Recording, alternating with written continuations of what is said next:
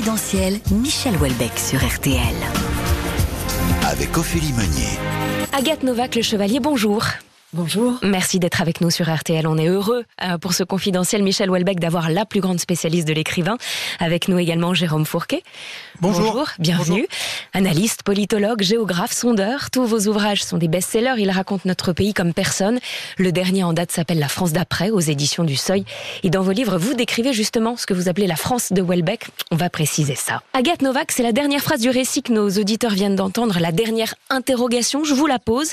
Derrière le provocateur Michel Houellebecq, selon vous, se cache-t-il simplement un auteur capable d'exprimer les peurs de la France en 2023 Alors euh, oui, euh, ce qui compte avant tout, parlant de Michel Houellebecq, c'est le fait que ce soit un écrivain, euh, bien plus qu'un idéologue. Mais en réalité, si vous me demandez derrière le provocateur se cache-t-il un auteur, en fait les deux ne sont pas du tout contradictoires. Mm. Houellebecq a commencé à écrire en publiant en 1991 un manifeste qui s'appelait Rester vivant méthode, qui est vraiment son manifeste littéraire et dans lequel il, donne son projet d'écriture. Et euh, alors c'est une phrase qui est devenue très célèbre, mais qui est vraiment euh, très représentative de ce que fait Welbeck. À l'intérieur de Rester vivant, il dit, il donne des conseils à, à un lecteur qui qui serait susceptible de devenir poète et il lui dit toute société a ses points de moindre résistance, ses plaies. Mettez le doigt sur la plaie et appuyez bien fort. Mm. Voilà, c'est son projet littéraire qui inclut une provocation, mais une provocation qui n'est pas simplement une provocation médiatique, une provocation saine, une provocation qui qui vise à, à nous réveiller. Cette phrase du manifeste euh, Restez vivant de Michel Houellebecq, euh, Jérôme Fourquet, c'est exactement ça. C'est ce que vous décrivez aussi dans vos livres. Il appuie, il, voit euh, la blessure et il appuie sur la plaie bien fort. Oui, alors il voit aussi tout ce qu'il y a autour de la blessure. Hein. C'est-à-dire que c'est peut-être un, c'est bien évidemment un, un, très grand auteur.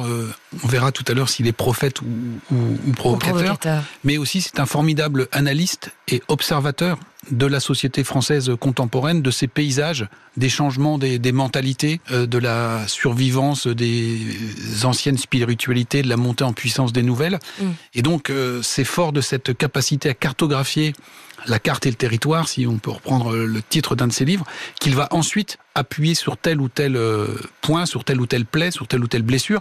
Mais moi, ce qui me frappe surtout, c'est sa capacité à embrasser l'ensemble de ce, de ce paysage sociétal et de le décrire comme, euh, comme peu de monde en fait. Avant de continuer d'avancer l'un et l'autre avec vos, vos, visions et vos spécialités, si vous deviez décrire Michel Houellebecq à quelqu'un qui ne le connaît pas du tout, qui ne l'a jamais lu et qui n'en a jamais entendu parler, vous diriez quoi, Agathe Novak le Chevalier? Alors, euh, en une phrase. Ah, est-ce que vous m'en donnez deux? Allez deux, je vous l'accorde. je dirais, je dirais, je crois que c'est un romancier d'abord qui a véritablement rompu avec euh, l'idée qui a prévalu euh, pendant tout un moment euh, que la littérature parlait d'elle-même. C'est ce que disait Jérôme Fourquet, c'est-à-dire que c'est un romancier qui a décidé qu'au contraire la littérature devait renouer avec la description du monde contemporain et le sonder véritablement dans, dans toute sa spécificité. Mais je crois qu'on ne comprend pas Welbeck si on oublie que avant ce romancier, il y a eu un poète et hmm. qu'il a commencé comme poète, que c'est une sorte aussi de romantique perdu dans notre monde ultralibéral du début du XXIe siècle, et qu'il est d'autant plus impitoyable par rapport à ce monde-là qu'il a en lui le souvenir d'un idéal et d'une communauté humaine dont il pense que nous l'avons aujourd'hui perdu. Un romantique perdu dans notre monde, j'aime bien. Jérôme Fourquet, si vous deviez euh, décrire Welbeck à quelqu'un qui ne le connaît pas du tout en une phrase On dirait un, un très grand auteur qui euh, s'attache à décrire avec une grande minutie la société contemporaine et euh, le tout sur une tonalité un peu euh, nostalgique ou pessimiste et souvent euh, assez grinçante du coup de capacité aussi à prendre une distance hmm. et à, mettre tout ça en scène et tirer du comment dire un petit rictus ou un petit sourire au lecteur avec ses descriptions. On dit souvent d'ailleurs que Welbeck est aussi très drôle dans ses ouvrages. J'aimerais vous faire réagir tous les deux sur cette phrase étonnante que l'écrivain a dite lors d'une interview. Il explique que quand il a commencé à avoir du succès, à gagner de l'argent, il a perdu le contact avec cette France d'où il vient, donc une France plus simple, avec moins de moyens, et que pour un écrivain comme lui, c'était une faute professionnelle. Qu'est-ce que vous en pensez, Agathe Novak? Alors, je, J'aime beaucoup cette phrase-là. Faute professionnelle, c'est étonnant. Oui, c'est ça, c'est ça. C'est la question de la faute professionnelle qui est très importante. Et du point de vue d'une littéraire comme moi, c'est d'autant plus important. Ça veut dire que euh, pour Welbeck, il y a une éthique, il y a une probité de l'écrivain qui se doit de connaître ce qu'il décrit, ce qui le place dans toute la lignée des écrivains réalistes, et mm. qui doit aussi ne jamais en effet oublier ses origines. Et Welbeck vient d'une famille euh, qui a des origines vraiment populaires. Mais si je peux juste ajouter ça, euh, euh, il faut se souvenir que cette phrase-là, il la prononce alors qu'il est euh, dans un journal télévisé, le journal de David Pujadas, et il dit pour, pour cette raison-là, mon prochain roman, ce sera sans doute sur les ultra riches. Mm. Et en réalité, qu'est-ce qui va se passer? Quelques années après, il va publier Sérotonine. Rien à voir avec les ultra riches, mais au contraire une euh, mise. Non seulement il revient sur la terre de ses origines parce qu'il avait des, ancêtres qui étaient euh, euh, paysans dans la Manche, mais en plus il va évoquer le malaise profond des agriculteurs français. Mmh. Donc en fait, je crois que la perte de contact chez lui, ça tient plus de la hantise que de la réalité, et son intérêt de romancier le porte du côté de cette France-là, de cette France populaire avant tout. Jérôme Fourquet. Et donc il, il s'est astreint à cette éthique professionnelle euh, et il a donc renoué euh, très rapidement avec le, terrain, si je puis dire, si on parlait comme les, sociologues ou, les, reporters.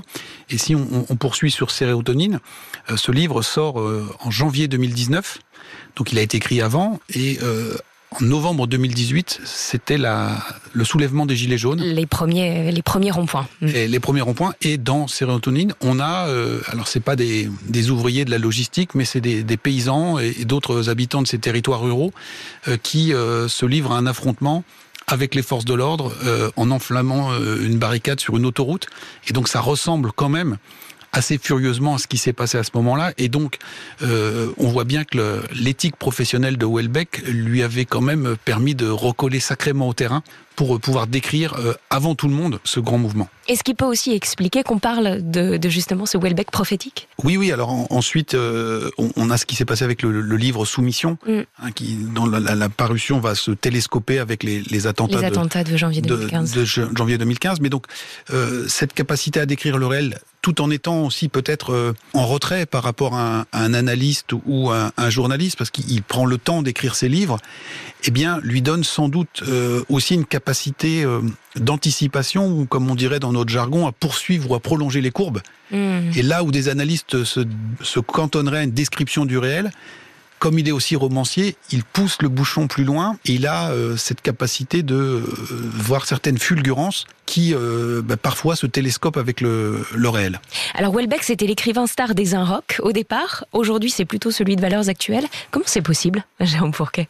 Alors, on... est-ce que ça explique une droitisation de la France? Peut-être d'un certain point de vue, mais on, on a parlé tout à l'heure de nostalgie, de euh, sentiment d'un pays qui ne serait plus euh, véritablement celui qu'il a été. Et donc cette tonalité ou cette euh, teinte qui euh, émane de ces romans, de ces livres, parle sans doute plus à une, euh, une partie de l'échiquier politique qu'à une autre. Mm. Plus le fait que on l'a pas on l'a pas évoqué jusqu'à maintenant, mais Houellebecq n'est jamais avare d'une provocation et donc euh, parmi, on va y venir. parmi, parmi certaines d'entre elles, euh, eh bien il y en a sans doute quelques-unes qui ont plus froissé euh, à gauche qu'à droite et il est devenu pour toute une partie de l'échiquier euh, assez radioactif. Agathe Novak, à côté de cette justesse de la vision euh, sociologique du monde chez Welbeck, il y a à chaque fois, à chaque sortie de livre, une polémique une provocation. Peut-être sauf pour la carte et le territoire, qui a eu le concours. Mais est-ce qu'il y a justement cette une vraie stratégie de la provoque chez Welbeck? Il a besoin de ça. Il a besoin de faire parler à chacun de ses, à chacune de ses publications je, je pense pas que ça relève véritablement, enfin, d'une stratégie, en tout cas mercantile. Bon, je, je crois pas que ça vienne de ça chez lui. En revanche, il pense que la littérature, ça sert à ça. Ça sert à aller appuyer sur les plaies et à, à montrer euh, les envers du monde contemporain. C'est une sorte de projet balsacien hein, au départ. Il y a vraiment quelque chose qui, qui relève de cette même tradition littéraire là. Donc finalement, ce n'est qu'une conséquence en fait la polémique. C'est ça que vous vous êtes en train de nous dire, c'est que c'est pas ce qu'il cherche au départ mais comme il appuie sur la plaie, bah de fait, derrière, il y, a la, y y a la polémique. Oui, et, par ailleurs, bon, c'est quelqu'un qui est qui joue malgré tout sur sur les ambiguïtés. Hein, et, donc, il, il, a toujours été politiquement extrêmement flou. alors en effet, on a le sentiment vraiment d'une droitisation ces, ces dernières années, mais ça fait que chaque camp a cru le reconnaître comme l'un des siens pendant très longtemps, et puis chacun s'est senti trahi tour à tour. donc voilà, ça, ça alimente les polémiques euh, à chaque sortie. Alors il est de droite ou de gauche, Welbeck finalement? Je crois que on peut dire de lui exactement la même chose que dit le, le personnage principal de Soumission, c'est-à-dire qu'il est aussi politisé qu'une serviette de toilette, et que je, je pense que euh, c'est très difficile de le ranger euh, sous une étiquette partisane. Euh, il travaille euh, la matière idéologique dans ses romans, mais l'insertion dans le champ politique est difficile, en tout cas si on considère uniquement son œuvre. L'individu, je ne sais pas, mais son œuvre ne peut pas être rangée très clairement dans, dans, dans un camp. Jérôme Fourquet oui, oui, c'est assez, assez difficile. Et moi, je, retiens aussi sa capacité, encore une fois, d'anticipation et de euh, jeter des pavés dans la mare sur des, des sujets qui, euh, assez rapidement après, vont faire débat. Et donc, euh, si on prend le, le, dernier livre Anéantir, il y a quand même toute la question de la fin de vie, de l'euthanasie. Mm. Ensuite, à côté de, ces, de cet ouvrage et de ce roman, il a eu ses prises de position dans ses interviews sur ce sujet qui lui tient à cœur. Mais on voit bien, là, le, le président de la République a annoncé qu'on allait légiférer là-dessus. Et donc, il, est, il a toujours une espèce de temps d'avance sur différents, euh, différents sujets qu'il aborde. Et dans ses romans, il n'y a pas de, forcément de, de parti pris. Il décrit, encore une fois, souvent de manière un peu grinçante, ce qu'il observe et ce qu'il constate, et il pousse le lecteur à s'interroger sur les évolutions de la société actuelle et celle, et celle à venir. Jérôme Fourquet, est-ce que l'œuvre de Welbeck est finalement le parfait reflet de la longue histoire de la décadence du monde occidental? Alors c'est assez... En tout cas, c'est en partie comme ça que lui euh, la en musique la présente. Vous n'êtes pas si pessimiste, euh, visiblement. Euh, non, non, non, j'essaie de, de, de, de j'essaie de ne pas l'être, je me soigne. et Madame Novak parlait de la, la tradition balsacienne, donc c'est mm. ça que je, je, retiens. Et si on devait faire un parallèle, moi qui, qui, me vient à l'idée avec une autre forme d'expression de, artistique, en l'occurrence le cinéma, je comparerais son, son œuvre à celle de Denis Arcan, euh, qui a parlé du, des films avec le déclin de, le déclin de l'Empire américain, euh, l'Empire et les nouveaux barbares. Donc là, il y a, bien cette, thématique du déclin. Et moi, je, vois et je ressens pas mal de, de résonance entre ces des œuvres qui, qui décrivent de manière un peu désabusée. Alors est-ce que c'est décliniste Je dirais plutôt désabusé euh, la société occidentale contemporaine? Il y a quelque chose qu'il est important de mentionner avec Welbeck, je crois, c'est quand même de rappeler qu'il est l'écrivain français le plus connu au monde quand on parle euh, dans le monde d'un écrivain, s'il faut citer un écrivain français, on cite Welbeck. Il est traduit dans des dizaines de langues, il cartonne, entre autres, aux Pays-Bas, en Allemagne, en Norvège. Et ce qui est très étonnant, c'est que le reste du monde n'a pas du tout la même vision de Welbeck que les Français. Comment on l'explique ça, Agathe Novak le Chevalier? En fait, le monde voit plutôt en Welbeck un, un écrivain euh, comique et visionnaire, et nous, quand même, c'est assez clivé. C'est ça, mais c'est parce que justement, euh, il est arrivé directement comme un écrivain clivant. C'est-à-dire que mmh. le premier très très grand succès de, de Welbeck en France, c'est les particules élémentaires. Et quand les particules élémentaires sortent en 98, ça donne lieu immédiatement à la première grande affaire Welbeck qui va avoir une résonance médiatique pendant plus d'un an. Hein. Ça mmh. va durer pendant plus d'un an. On va parler de Welbeck, on va s'écharper sur le sur le nom de Welbeck, sur le roman, etc. Et, et cette affaire-là, elle avait des enjeux à la fois littéraires et idéologiques, et elle a marqué euh, Welbeck directement comme un écrivain euh, euh, qui, qui non seulement venait déranger tout le milieu littéraire tel qu'il fonctionnait relativement tranquillement en ronronnant depuis euh, plusieurs, bien des années, et puis comme celui qui venait déranger justement les lignes idéologiques. Dès les particules élémentaires, c'est comme, s'il avait été tatoué, quoi, en fait. Oui, d'une certaine manière. Oui, oui, il a, il a, il est arrivé et, et, il a immédiatement divisé le pays, ce qui fait que Welbeck n'a pas pu être considéré de l'intérieur comme une figure, la figure si traditionnelle de la littérature française, la figure du grand écrivain national. Il était tellement clivant qu'il ne pouvait pas apparaître de cette manière-là.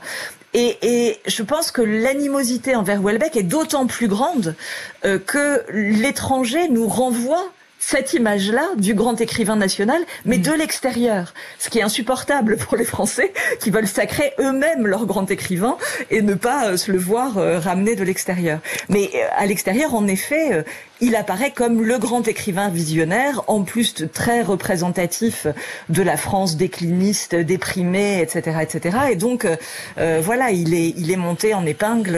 On a une belle image, hein, nous les Français à l'étranger.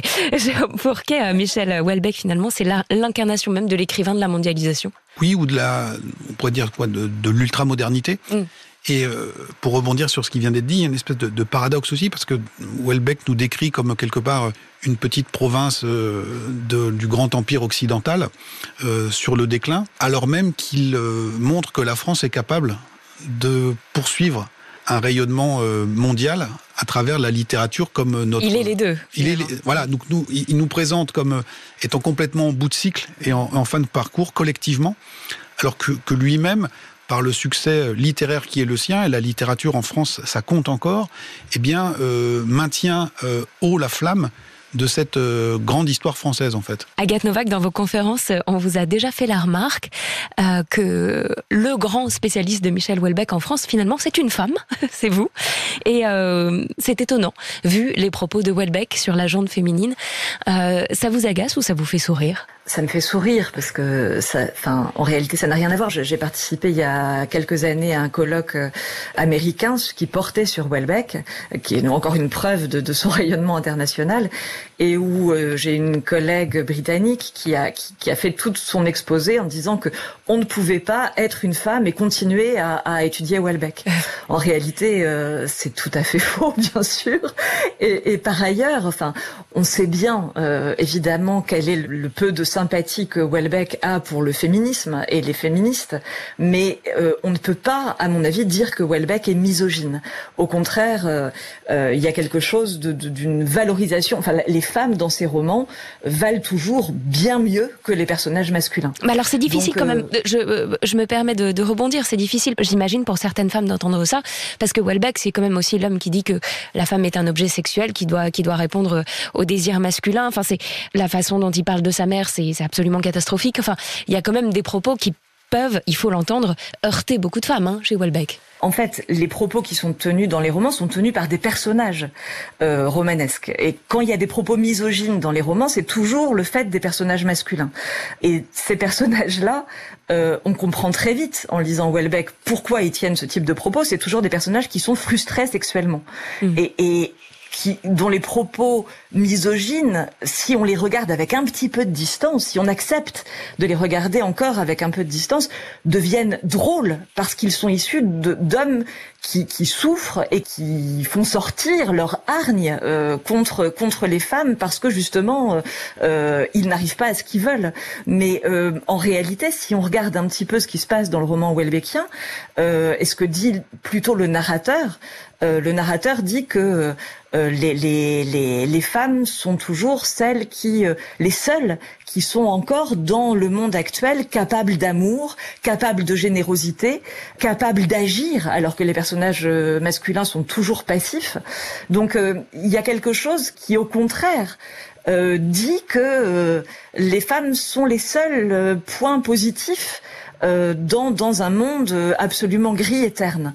Alors, on peut dire que la femme euh, généreuse qui donne, euh, etc., c'est pas très féministe comme point de vue, c'est certain, mais on peut pas dire que c'est une vision misogyne en tout cas. J'aimerais revenir sur son dernier livre, Quelques mois dans ma vie. Il est sorti en mai 2023 et franchement, il détonne hein, par rapport au reste de son œuvre.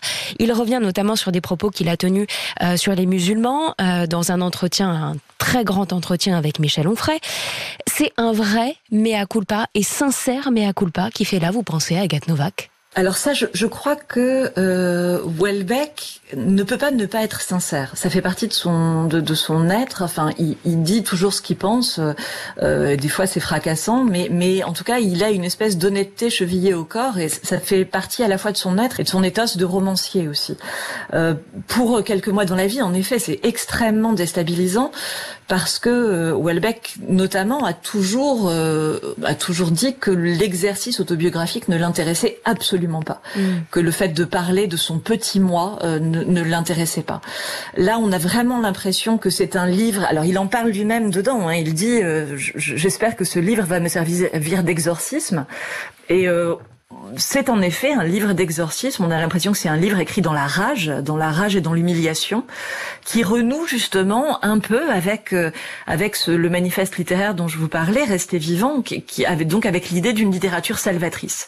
Il euh, il s'en sort, il se sort de, du, du marasme avec ce livre-là, et à un moment où il comprend que, que sa célébrité est en train de se retourner contre lui. Jérôme Fourquet, est-ce que ce dernier livre de Michel Houellebecq, c'est pas un peu euh, le, la preuve même que lui-même n'a plus trop de repères dans ce nouveau monde Il revient sur 30 ans de polémique, 30 ans de propos, euh, il change d'avis. Est-ce qu'il n'est pas à l'incarnation même du français de 2023 Alors Peut-être en partie, mais alors là, pour le coup, euh, on disait tout à l'heure euh, la hantise qui était la sienne de, de, sortir de sa condition, etc. Mm.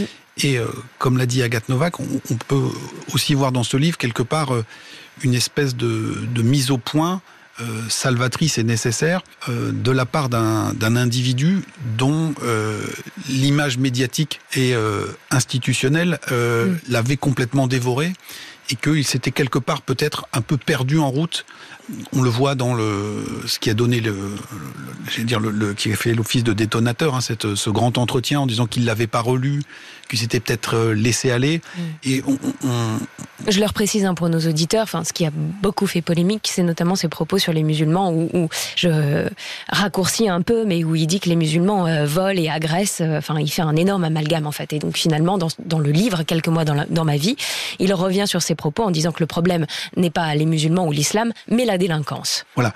Et, et donc, on, on, voit bien que le, le, déclencheur de ce livre, ou le, toute la jeunesse de ce livre, est quand même euh, très différent de ce, que, ce qui a prévalu jusqu'à jusqu'à présent, et qu'on était un peu dans un, un livre de, de, mise au point de, et de, de réaction, alors à la fois vis-à-vis -vis du public, mais peut-être aussi vis-à-vis -vis de lui-même. Mmh en disant que cette euh, gigantesque aura qu'il avait acquise et la, la, la, surface médiatique qui avait été la sienne lui avait peut-être à un moment euh, fait euh, perdre perdre lui-même pied. euh, voilà lui-même pied exactement. Sur, sur, sur, ses propos sur voilà. sa vision euh, du monde.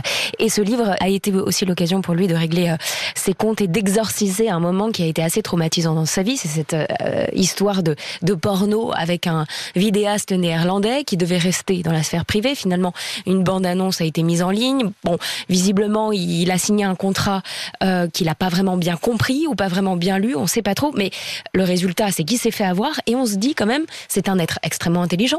Michel Houellebecq, comment euh, Agathe Novak, euh, il a fait pour se faire avoir, pour être aussi imprudent? Alors là, vraiment, je ne sais pas. Je ne sais pas. Euh, euh... Donc il reste des zones d'ombre euh, sur Michel Houellebecq, aussi pour mais... vous, euh, visiblement, Agathe Novak. Ah, de toute façon, oui, mais c'est ça qui le rend intéressant aussi. Mmh. heureusement, heureusement qu'il n'est pas absolument transparent. Mais ce qui, moi, ce qui me frappe vraiment, c'est que dans ce livre, il insiste à, plein de reprises justement sur sa bêtise, euh, sur sa bêtise, sur sa naïveté, sur la manière dont il s'est fait avoir. Enfin, il y insiste avec une espèce d'ironie, d'auto-ironie euh, destructrice et en même temps, euh, enfin, très tonique.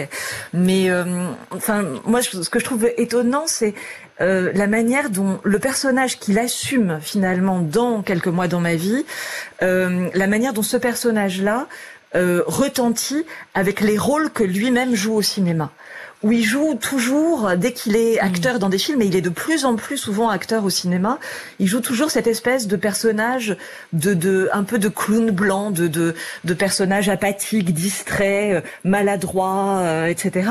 Et on, on a l'impression que euh, vraiment, à ce moment-là, dans quelques mois dans ma vie, euh, les deux personnages se confondent et que euh, la réalité et le, et, le, et le, personnage fictionnel qu'il ne cesse d'incarner, à la fois des fois dans ses livres et puis comme acteur, finissent, finissent par se rejoindre et se confondre véritablement. Se confondre. Alors à la fin, après s'être dit tout ça, Michel Houellebecq, prophète ou provocateur Jérôme Fourquet? Alors moi, je vais vous faire une réponse de Normand, comme on a parlé de Normandie tout à l'heure. Je pense qu'il y, a les deux. Je vous vois venir. Voilà, il y, y, y, a les deux. J'insisterai, euh, moi encore une fois, pas forcément sur la dimension de prophète, mais sa capacité à envisager, à projeter euh, un peu plus loin comme on dirait dans notre métier, les courbes. Euh, et euh, donc avoir cette capacité euh, un peu anticipatrice qui est assez stupéfiante. Agathe Novak? Welbeck, prophète ou provocateur? Ce que je retiens, c'est que de toute façon, tous ces romans procèdent toujours d'une forme d'anticipation à court terme. Mm. on est toujours projeté dans l'avenir. Depuis, ça depuis le début, hein, depuis les particules élémentaires.